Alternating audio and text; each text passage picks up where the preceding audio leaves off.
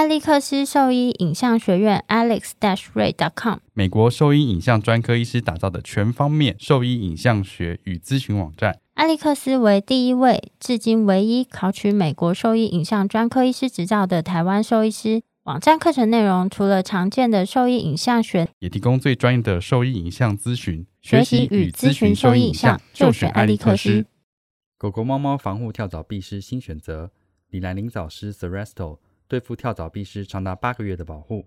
全新科技的项圈，专利且创新的活性缓释机制，让保护力长达八个月。不怕水，也没有异味，狗狗、猫猫都可以使用，方便、安全、有效、亲密。我也用李兰林早师。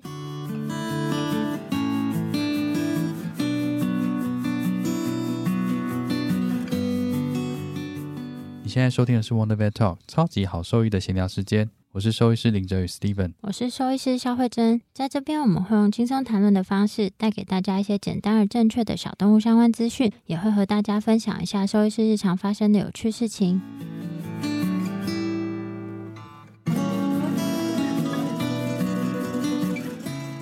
我们今天还是很荣幸邀请到清雅动物医院院长谢清峰医师来跟我们聊聊骨关节的一些小知识。欢迎大家好，欢迎谢清峰医师，欢迎。欢迎谢师，Hello，Hello，大家好。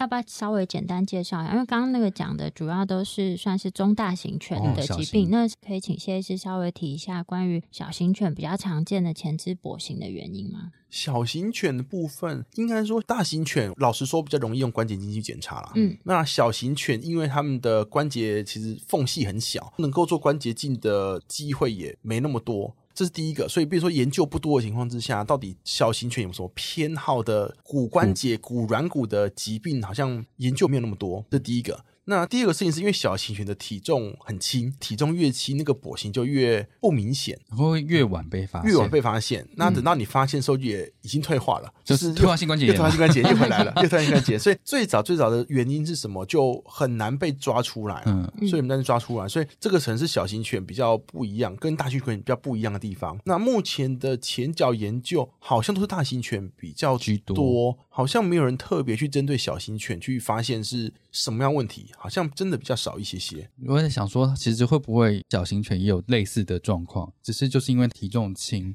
然后检查的一些限制，所以导致了说我们对于这些疾病并没有被诊断出来。我觉得应该是有可能。因为小型犬我们比较常见到的大部分都是肩关节的不稳定，或者本身肩关节发育不全。但是那个就算它的年纪到蛮大的情况下，他们就是都还是能走，对，都 还是走得很好。然后很多都是在某一些检查里面意外被发现的。对，还蛮多是什么红贵宾。我觉得那个 medial 对对对肩关节内侧一堆红贵宾，就是哎都脱臼，对，就脱臼，那跑进去了。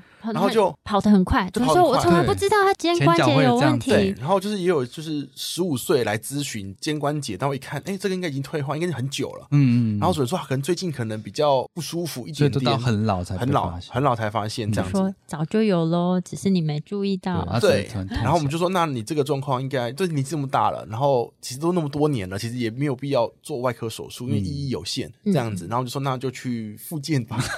Here here，就复健。对，因为那个其实开刀意义就有限啦。那我觉得台湾几乎老年的小型犬好像很多都是肩关节内侧脱位，很多，嗯，很多。红贵宾还有那个博美，之前对我看过最多红贵宾。对啊，我我就想说这个临床上跟文献上好像没有特别，我说文献上好像没有看过特别像这样的统计。我看到几乎都红贵宾。对啊，在临床上我们看到都是这样子。但是我看到几乎都会走。对对对 对，就是八成八成以上都会走，然后就测一下，哎呦，怎么？哎呦，对，在跑哎。对，然后有有一些是有可能是已经。脱臼很久的，那有可能是急性，因为我们有遇过一些就是急性之后可能容易摔下来，然后一看肩关节脱臼的，大部分其实就是休息，然后限制运动，其实一两周后就跑回来了，就是好像真的需要外科治疗的没那么多。那因为他们又体型小，那我通常遇到都是年纪大，都是十几岁，就是很少年轻就就脱的很少。那所以后来他们都选择可能是偏内科治疗，这样就保守控制，偏保守控制。然后目前。因为生活品质很糟，又跑回来就一定要手术的，好像也很少。通常就是前面两三周没有走起来，大概就不太会走起来。就前面几周是关键期，看他会不会自己休息恢复这样子。这个看稳定度是不是还是像之前差不多？是不是稳定度又变得更不稳定？对，然后跟他的活动能不能负重什么等等的，就也是看这几个。其他的好像没有，我自己是没有特别觉得哪一个病特别明显。对，好像好像没有，嗯，不然通常就是被门夹到骨折啊什么的。哦，这最常见的。骨折。我们第一集，我们这个节目的第一集就是在讲有一只狗 的那个桡尺骨被夹到骨，这个是桡尺骨骨折。然后我遇过什么约克夏从椅子二十公分高跳下就断了，嗯，对，他被门夹到夹到手指头什么的。他那个是夹断了嘛，所以诊断哦就是这样子，所以我们就约时间手术喽，在当天的在手术对当天。来，然后他进来那两个主人就哭丧。的脸进来，然后想说到底怎么了？他就说医生，那个昨天晚上我们又不想夹他另一只手，所以原本我们还好，我们骨板有准备好，就是我们有两只两对对两套，所以我们就是 就是当天就做完两只手，再让他回家。手术当天。早上的时候夹到另外一只手，前天晚上还当天早上我忘记，对，真的我想说超傻眼的，这是家里那什么门，赶快换掉。我跟他说，你先回家先换门，因为小型狗真的都是骨折多啦。就是你说其他像我们刚刚讲那些怪怪软骨病，到我觉得好像很少。我觉得一个就像我讲，他可能是体重轻，对，可以初期的影响比较小，小所以看比较难发现。嗯，没错，都外伤型，嗯，小型狗外伤型为主。到到老年的时候才被诊断诊断为骨关节炎，对所以我们其实也不知道到底它早期是不是跟软骨有关就不知道，对啊，对，所以现在知道的还很是好。那我我们再来聊一个比较困难的问题，就是怎么样知道说这个跛行是骨科关节的问题，还是说它其实是神经性的问题？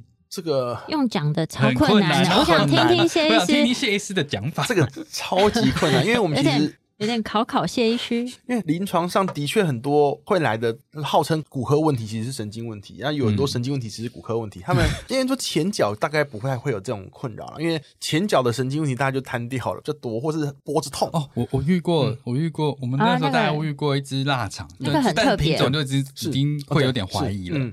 他是真的单脚跛，然后用止痛药好像可以好一点，是，可是他没有办法完全正常。可是骨关节怎么测他都不痛。对，然后看到那个影像上有钙化的哦，对，椎间盘，然后 CT 扫那边就是凸出来，都凸出来，都凸出来。但他症状就只有单脚跛行。那个真的很少见，很少见，这很少见。对，应该说，通常我们会先好，通常我会先问诊啊，就是看他有没有明显的外伤的状况，就是我们摔倒、撞到、扭到，就是感觉跑一跑，跑完以后就坏掉了这样。但这个也不准，因为有些神经问题是跑一跑就就坏掉。但是因为品种是一定会问啦，就是假如说有些品种像腊肠，基本上就是直接先插神经这样子，就先插骨关节几率相对低，就直接插神经这样子。那有些什么其他品种的话，就是很好动的品种，很爱跳的什么。等等等的，可能就会差其他骨关节的问题。嗯，那所以我们会先看品种之外，然后看年龄什么等等的，然后问他是跛哪一个脚什么等等的。然后其实我觉得最重要是看他的步态啦，就是看他走路的样子，我觉得还蛮关键的。那骨关节通常就是大部分是单一只脚。比较多，就一只脚不愿意走比较多，然后他可能脚是缩着的或颠着的，所以是负重变轻。负重变轻，然后走路其他脚的流畅度其实是 OK 的，然后可能摸背不会有事，不会有拱背什么等等的。神经的话，就是感觉他脚有时候比较直，两只好脚就是感觉不太弯，硬邦邦、僵硬感这样子。那他们是很像走一走突然软脚。无力软脚，就是一直屁股抬不高，站不直，那可能会有一些脚背着地，就磨，就有点拖拖泥带水的走法。那可能看他的指甲，有一段时间的话，可能指甲啦，或者是在他的脚趾头背面的皮肤，可能会先有小小的破皮，或者是红红的状况。这个可能会让我们怀疑是偏神经的问题。虽然你是讲的是比较就是后脚，不是后脚，那应该是后脚是比较多会被 confuse，就是会搞不清楚啦。那前脚部分通常就是有一些是脖子的。可能 IVD 就很痛，就等我整个不动这样子。那这个可能是脖子，你通常会看它在地面上走路。那一般狗狗进诊间，通常会地板上的时候会东张西望，一直东看西看，看医师、看主人什么等等的。那脖子怀疑有神经问题，狗狗它们通常低头，就只有眼神往上掉，然后其实脖子都不动。就很像缩在那，就缩在那边，然后活力会整个下降。那这个也会让我们比较怀疑是偏神经问题。那但是这个都只是推测啦，因为其实最终最终都是要靠理学检查，就是我们会把它抱上台子来，然后做骨科学检查，做完之后再做整套神经学检查，看它的本体反射啦，然后背部会不会有压的特别的敏感啊，然后看它的反射。其实最后最后还是得靠。这些检检查才有办法，就很难说，我靠一个影像就说它一定是什么，这个可能有点难。这个可能有点难。有时候听到他们叙述说后脚无力，对，后脚无力，后脚跛脚，这个其实是主人。比较没法分的那么清楚，因为对医师来讲是跛脚，就是我们感觉是比较偏骨关节，就感觉它会抬。对，刚刚刚学长叙述就是好像踩的比较轻，负重比较轻，负负部分负重或是颠地而已，听起来就比较像骨科问题。然后无力就是感觉就是哦后脚屁股抬不高了，整个有点软脚软脚，听起来比较神经这样子。但是这个是对兽医师来讲，这对主人来讲的时候，他们就没有办法描述的那么的。精准有时候会比较复杂一点点这样子，对，所以这个就是不太一样的部分。然后同时存在又更困难，这个就是非常复杂，就是错对，因为有些也会有些情况，比如说神经问，就是他站不起来，然后其实他有膝盖骨的脱位，然后又有神经问题，然后什么等等的，就比如说你还要去评估说到底是谁为主，就是这一次跛脚是谁为谁的问题这样子。那有些狗狗它们可能神经就有一点点的椎间盘的突出压迫。就它可能本体反射就稍微弱一点点，到底是旧伤呢，还是是新伤呢？的问题，所以这也是就是要慢慢问主人，就是你要问主人说，哎，到底他这个是以前就这样才是？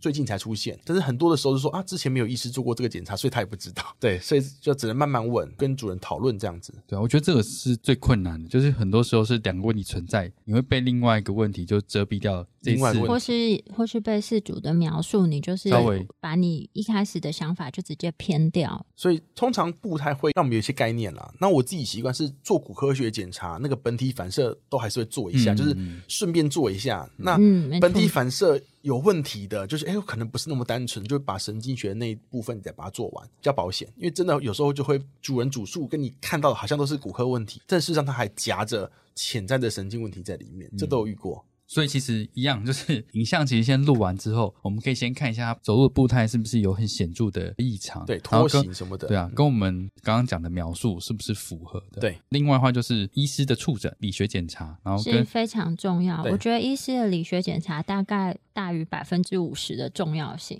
应该有，真的。对啊，因为细致的去区别到底是什么问题，其实我觉得是整个诊断里面最重要的一环。有没有遇过 X 光片，就是脊椎加两只后脚？我什么都看不到。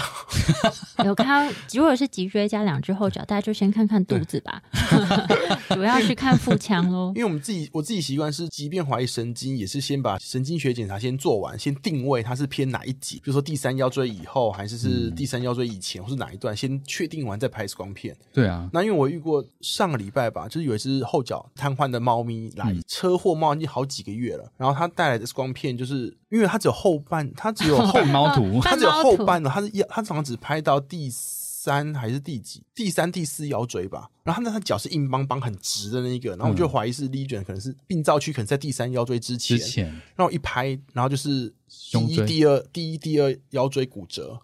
但是当初第一时间的医师就没有拍到那一点。然后不是应该要拍胸腔一起吗？嗯，我就不知道了。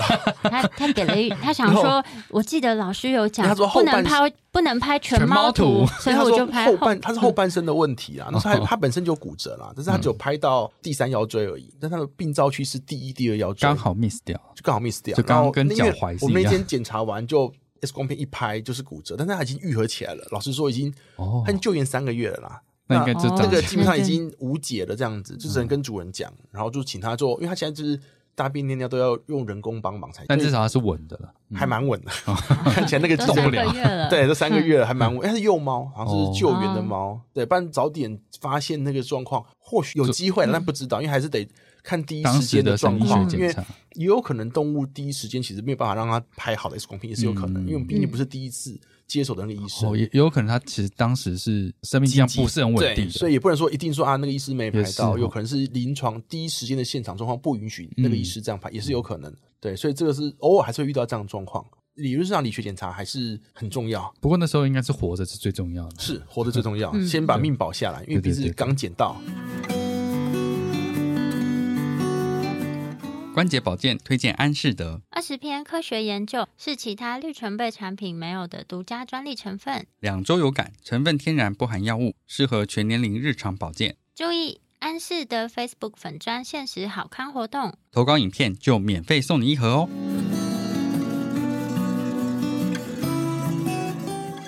想要知道学长对于关节保健品的一些看法。关节保健品，哇，这个 这个是，因为你看骨科嘛，所以一定会被你要问到说，哎，这个东西好不好？这个东西好不好？你会怎么去建议说，骨关节的问题去做什么样的保健？保健一定会有人问啊。那保健第一件事情是先减重，这是，应该是所有骨科医师应该是说保健品先不讲，我们先来讲减重。那因为体重越重，那个关节软骨磨耗越大，然后它的复原一定越慢，所以不管怎么样，应该是先减重，因为减重还省钱哦，就是不用买保健品，你只要先控制它的食量这样子。那他很可怜呐，对，但是没办法，就为了他好，所以只能慢慢调整。他已经吃的很少了，对对对，然后每天就吃的比我们吃的还多这样子。因为我吃很少都瘦不下来。对我之前有说，我遇过一只吉娃娃吧，然后也是后脚的问题，然后减重啊，他都不吃都不吃，然后一问一问，每天吃一个鸡排这样子。鸡排 就是鸡排太夸张，还蛮大的这样子。我每天都没有办法吃一个鸡排，然后所以干饲料都不吃啊。哦，所以我们通常会跟主人说，看到先就是喂食部分先控制体重啊，那。会跟主人讲一个点，就是说你喂给动物吃的东西要乘以它的体重比例。比如说它可能就四公四五公斤好了，嗯，好，那你给它吃的，比如说一口东西，那换算成给一个五十公斤的人吃，就是它的十倍，把那个量放大成十倍，就一汤匙，可能就是一碗饭的量了。哦，这样子好像就是可以让他们比较有感，比较感觉，因为我准说他没有，就每次吃饭就丢一块，丢一口，丢一口，呃，披萨掉地上之类的。那那比例一成，就是你一次啊，这一次吃一颗，一吃一片披萨，一整片披萨，那会会吃干吃掉才有鬼这样子。所以我们会先跟主人沟通那个比例的问题。虽然这个不在营养学上其实不精准了，但是它是一个很好的概念，说你给动物吃的东西到底有多少。我觉得这个可以让他们先初步的有有一个概念，对我觉得这个很重要。对，因为你讲那个太细致，他们他们对你说几公克啊，然后热量一天几大卡，那个没有感觉。对，然后我们就说比例部分，所以第一个是让他们先控制体重。嗯，那至于吃什么，我们通常说你就把目前现有的量全部打八折。我我我自己习惯，我也会这样说。对，因为不精确的话，我会先跟他说，你至少先这样，因为对他们很有的时候你要去算热量什么的，他有时候一天吃的东西太复杂了。就是什么零食什么等等，因为主人说那，因为当然严格版就是零食不要吃，只吃适量，然后算热量，一天几公克。对对对。真的，我觉得对于大部分的主人，他于心不忍，就是啊，这样不行啊，那狗会一直来弄，有的狗会一直咬主人裤管，主人都不能做自己事情。所以我通常就说，你就所有东西内容都先不变，全部先打八折。嗯。那我们说你就打八折，然后你可能隔个两周量一次体重，好，或三周量一次体重。那假如说，哎，打八折的量，它也不会瘦，我们就再打八折，嗯，好，然后再连着量，然后再量体重，假如量之后还是没有瘦。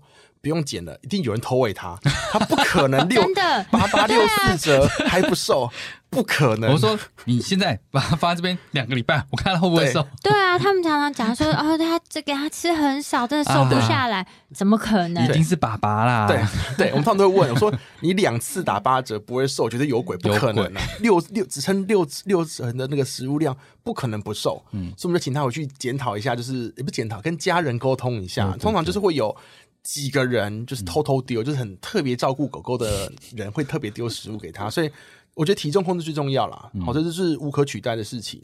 那保健品的部分，应该说市面上就分两大类啦，一个就是偏葡萄糖胺那一类的保健品，那一个是偏鱼油、鱼油类的那些保健品，就是 omega 三的一些保健品这样子。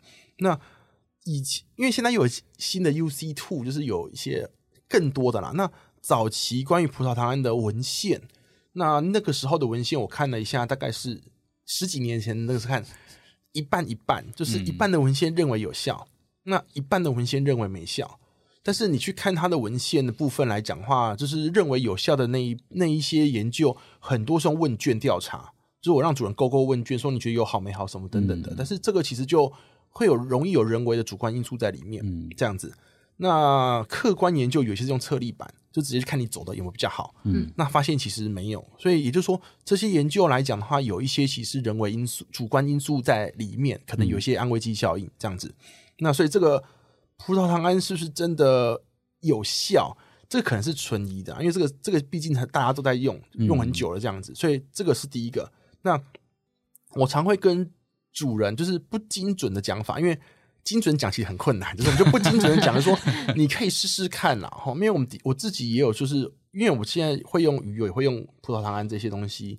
那有一些动物，它对于就是鱼油、消炎鱼油类的，不是吃皮肤的，是消炎类的鱼油的反应不错。嗯。那但是有一些动物吃那个反应没那么好，它是吃反而是葡萄糖胺类的反应比较好。嗯，那我会跟主人说，因为葡萄糖胺的概念就是什么关节润滑啦、软骨修补啦，就是它的原理大概简称是这样子啦。对，是改善关呃关节的状况状况。对，然后我就说，我把我可以跟主人说，你像那些葡萄糖胺，就是类似像砖头，就是你关节软骨就像一面墙壁或是一个地板什么之类的，就是一个建材一个东西，然后它就是墙壁破了一个洞。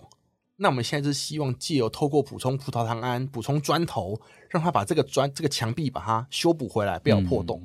好，但是这是理想上的状况。但是问题是，给他这么多砖块的情况之下。他到底补不补得回来？有两个状况，一个是他的身体状况是真的铅砖头，嗯，你给他吃葡萄糖胺，他可以去修复软骨表面，OK 可以。那第二种是缺工人，就是我不是没有砖头，我只是没有工人来帮我把墙修回来。砖头啊，哦，那这个就是它的修复机制，可能某个地方我们不知道哪边出了问题，嗯，那这个时候你给他再多砖头，其实也没有用，那墙壁修不回来。所以，我但是目前没有办法让我们在事前知道说你是欠砖头还是欠工人，不知道啦。所以我们就简化简化版的说法，就是我也不知道你是哪一种，所以你就试试看，就回去吃吃看。那反正文献说食品嘛，对，目前认为葡萄糖胺其实无害，嗯，就你吃到可能十倍剂量，可能稍微软便拉肚子，不会中毒也还好，嗯，所以可能就吃一段时间，可能吃个两个月，就可能七十天、八十天看一下状况，嗯，那假如有明显改善了，那就继续吃嘛，不管是。你自己觉得有改善，还是它真的有改善？反正你就觉得你自己主人的心理负担也比较小，嗯，那就继续吃着，嗯。但是假如说你觉得吃了两到三个月，你觉得好像没有明显的好转，你要停也可以这样子，因为它，然后你要继续吃着也还 OK，反正它至少是无害的。那后来又有新的，就什么添加 UC two 的一些新的保健食品，那。我看了一下，有一些研究是说认为有效了，但是目前兽医的文献都是局限于可能就是什么十只狗啦，就是数量数量很少，所以是不是真的有到统计上那个效力，我也不确定这样子。但是目前看起来其实是无害，嗯，好，所以这是就是说那个葡萄糖胺跟 UC two 的部分。那另外一个是鱼油类的部分，那鱼油类部分它的想法就不是也不算保健，它就止痛。我就让你不痛了，这样子，它没有，它并没有试着去修复那些软骨啊，降低炎症反应，对，降低炎症反应，它不不主动去试图去修复修复它、修补它，而是降低炎症反应。嗯，那炎症反应比较低的话，它可能里面就有一些什么什么一些什么蛋白酶的量就会变少，可能会让其他的软骨的降解会变慢一点点。那这个目前是应该说这三年就是比较夯，就是这一类的东西这样子。那我这这个目前国外他们有一些老师认为这个效果还不错，错。那就像 Dr. Brown Bill 他们其实有做研究啊，因为那时候一一一八年那时候去泰国有去正常他们上市发表会，然后我刚好去泰国参加一个会议这样子，那他们就说觉得不错。然后还有另外一个老师也是觉得还还不错，这样子专业做止痛的老师。那目前。好像他们有在做大大规模的研究，他是在全球各地去收对 case，对对对，好像是 Doctor Lazarus 那他们有在做研究。嗯，那我自己是还没有看到报告出文献报告出完了没？嗯，那初期他们是觉得还效果还不错这样子。嗯，那所以这个部分，所以目前来讲，我会觉得说主人来讲，假如说负担 OK，就是没有很大经费考量上来讲的话，我觉得就。两个都吃着也无妨啊，至少他们的他们的机制是不同的，一样对机制不同，所以我觉得吃的是无妨，嗯，不会有害。哦，那假如说是真的，可能有些考量，就是你有经费考量，择一对择一，那你要先试哪一个？我自己是没有特别的，没有特别的 preference 的，但是会看，譬如说，假如说是，然后他看他适口性如何，或者是狗喜欢哪一个，对他愿意吃哪一个，然后吃的为主人在喂保健品上负担越小。然后越容易执行，我觉得就可以先试那个。嗯，那试完一个不行，再试另外一个。哦，这样子。好。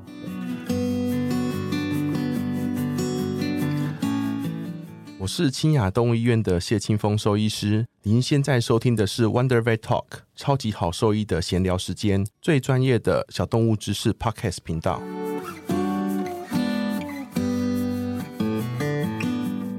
那我想要问一下那个学长。就在这样职业的生涯里面，有没有一个比较，或是一个，或是几个记忆比较深刻的一些个个案？个案，对啊，就有影响到你的。就一些职业的方针啊，或者是医疗的医疗的方式这样子。应该是说，当然说技术方面的部分，就就技术难度很高的那些 case 其实就有了，但是那个就我觉得还蛮一般的。嗯，那另外就是哦，我之前在研究所的时代，就是有一只狗，然后它其实是带来，它其实是脚的胫骨骨折，一只狼狗，嗯，还我记得还蛮年轻的狼狗，然后主人就说它没有办法治疗，啊，就要安乐。啊。昨昨天才在讲这个事情。对，就是就是狗看起来很年轻、很健康，然后个性也蛮亲人的，然后就说要安乐这样子，然后当然蛮多时候还是研究还在学生的时候，怎么可就是就是你也做不起，就违反自己的道德良道德良知这样子，所以变成说后来就跟主人谈，就是后来变成是我们自己偷偷养，就是他等于说他就放弃那只狗了，对，偷偷养这样子，然后他们只好养在。学校，然后就自己去买饲料啊，然后就跟学弟妹去照顾这样子，然后就会好不容易把骨折，因为那时候，因为那时候也没有钱帮他做手术，就是你要打钢板什么的，那时候学生没办法负担，所以我们就是用外包扎，就是弄个 Thomas 把他脚后脚架着这样子，然后也顺这么大只的狗用 Thomas，可以，我用很多条的铝条，好辛苦，光做那个光做那个架子要弄弄很久，对对对对，所以呢我自己熬，然后后来其实。其实哎，六周之后也顺利愈合，都 OK 了。运气年轻的，嗯，很年应该年轻的。好，然后后来我们就是好不容易找到要送养的，就是要找到送养的人这样子，然后已经就是联络好，就是可能都是农历过年，然后就说农历过年完之后要去南部，就是什么一个山啊，过好日子这样子，有田然后可以跑啊什么的都讲好了。然后我还记得，然后他那时候养在学校的二楼，那我记得好像是大年初二吧，然后就是因为那时候我我要回外婆家这样子，然后就是说，哎，有那个。有人就是照顾他的学弟妹说：“哎，狗不见了！啊，狗不见了，那怎么会不见这样子？”然后后来就从那个外婆家杀回杀回学校，然后就发现，哎，他好像跳楼，哎，从二楼跳窗跳出去，因为就看一个门打开，然后笼子不知道怎样被他弄开了，嗯，然后就就骑着摩托车在学校附近找，找找找找不到这样子，然后隔天，哎，隔天吧，隔天，然后就有一个人就是抱着带着一只狗来说要急诊。啊，就是在路路边找到的这样子，然后就看到就是那只就就是那只狗狗这样子，然后就是跳出去，然后他就满嘴都肿胀，然后应该是吃到什么化学物，怎么真的，反正整个喉头就肿，然后舌头也有点也也没到还没到烂掉，但是整个就整个肿这样子，然后就只好给他收住院什么等等的。然后后来我记得半夜吧，好像十一点的时候，然后因为是说就进到住院部了嘛，然后住院部的意思说，他那个呼吸不过来这样子，然后就。我好像十二点多还紧急去做气切，气切，气切，但后来是没救回来，这样子，对，然后就觉得很可惜，嗯，对，然后想说那会不会是是到底是哪边，就是一整个就是本来我觉得我是不是有让他多痛苦，你知道？本来就是你说一开始的时候吗？对啦，就是不会啦，就是我觉得这个是，就只要一开始，假如就安乐他，但是这很奇怪，就是一开始安乐他。或许断断脚怎么安乐的下？对，安乐不下去。对，但是后来其实是蛮辛苦，因为后来整个喉咙那个食道气管，那个喉这个喉咙喉头那边都有问题。这个没有办法预期的，这很难预期。但是那时候其实就是有 depress 一阵子，然后那狗这样子，因为那那时候住院时候是很很不舒服，就是吸氧什么的都还是拉不回来这样子。对，所以那个就是我觉得，但这个很难。后来自己隔了几年之后回头想，就说，嗯，对啦，当时第一时间会不会安乐他？应该也是不会啦，因为你说骨折就安乐，怎么样？我觉得就算下去，对，就算回到当时，你还是会做一样的因为骨折只影响生活品质，它又不影响生命安全，所以其实也做不下去。如果要回到过去，你只会把那门门关上对，门弄好，然后可能再加更多的锁上去，这样子。这意外，对，没有没有办法。就是我觉得这个是最，就是印象最深刻的。嗯，所以你看，像这样子都会让。这么多年了，其实都还是。对我研究所的时候，对啊，十几年，记忆犹新。然后这个是在我们刚踏入这个临床临床领域的时候，都有可能会有的一些压力。是，然后跟就是你要你要做安乐死这件事情啊，都还是会遇到。没有兽医师愿意，就是没有医师这么愿意做这个动作了。嗯，对，在这种评估上说。我们我们有之前也是遇到一些什么癌末的啦，或者一些很状况很糟的动物，我们会跟主人说，以兽医师来讲的话，每个兽医师都希望可以 cure，就是可以治好它动物的疾病。那只要真的没有办法治好它，那我们希望是可以减缓它的痛苦，就 elevate，就是减缓它的不舒服，或者是解除它的痛苦。对，最后最后不行才是解除它的痛苦，就是用安乐的方式让它不要再辛苦下去。这样，那这个我觉得是每个兽医师应该都会遇到的课题啊，就是每个每个兽医师都会遇到。那是为什么说有些兽医师压力很大？像国外就会有一些比较不好的事情发生。对，因为我觉得他们要安乐的频率太高了。对，所以我们昨天在讨论的事情，我想要再问一下关节镜，你有遇到关节镜有比较常见的一些并发症吗？并发症有遇过吗？有一些是手术完之后关节这边会肿胀，一开始那是诶那个是应该动作的不够大，那个是可预期的情况。对，应该说他手皮下会积液，这个一开始会有，但是其实那是可以靠技术问题，就是你皮肤切创克服的。那可以，那可以，就是你皮肤切创要比关节囊的切创来的大，那液体就不会留在皮下，所以基本上在熟练的一些技术上就还好，就不太会有什么太多不预期的并发症出现。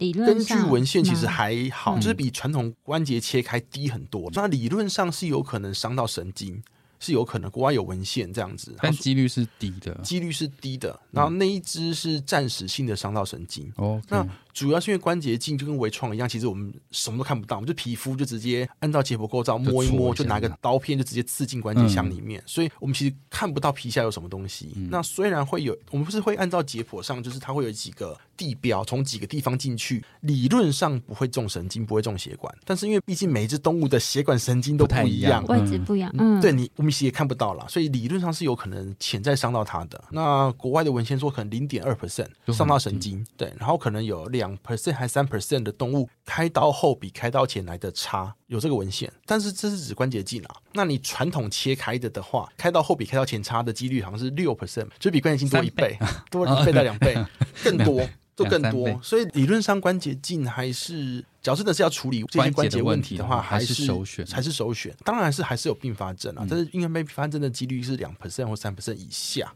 一样，就是每一个医疗程序不会是完全零风险的。嗯，对。我们只能求比较低风险，但是零风险目前好像还是蛮困难的。我觉得能保证零风险的这样的医疗行为，我也无法接受啊，因为我觉得怎么可能？对啊，就我自己去看诊的时候，如果这医师都跟我讲哦没问题啦，我超害怕的，我就会掉头就 走。对，不太可能。你哪敢掉头就走？你说我回家想想啊。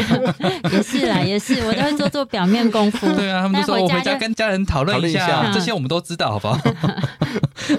那就像刚刚我们聊了这么多，就目前在台湾有哪一些有关节镜的需求的话，有哪一边是比较能够咨询？例如说在台北啊，或者是其他县市的话，应该说关节镜其实是要进修了。那因为以前台湾根本没有人在教这个东西，连学校都没有在教，所以大部分都是去国外学。我只能说，客人有学的人很多，但是我只知道说有一些医师可能我有一起上过课，我比较熟悉、比较熟悉的医师。那包含的话，像台大动物医院就吴敬和教授，就是他们有关节镜这样子。然后泛亚动物医院的张永顺医师，然后以及维康动物医院的刘俊坤吗？呃，刘其新医师，刘其新医师，对他有跟我们一起上过课。然后还有乐天动物院周一涵医师，周医师，对，然后再就是张家明医师。张家明医师，他目前我不确定亚太动物医院那边有没有，但是他在漂泊的学长，对，但是他在桃园维新那边有维维新有维新有有那个设备，但是我不确定亚太有没有。那在台中的话，就是那个罗大宇动物医院，哦，对他们有，因为我们一起去上过课，嗯，所以这几位是因为我们有上过好几次，每次去上关系性课就是都是你们这群人，都是这几个，就是差不多人，可能 C 六取五、C 六取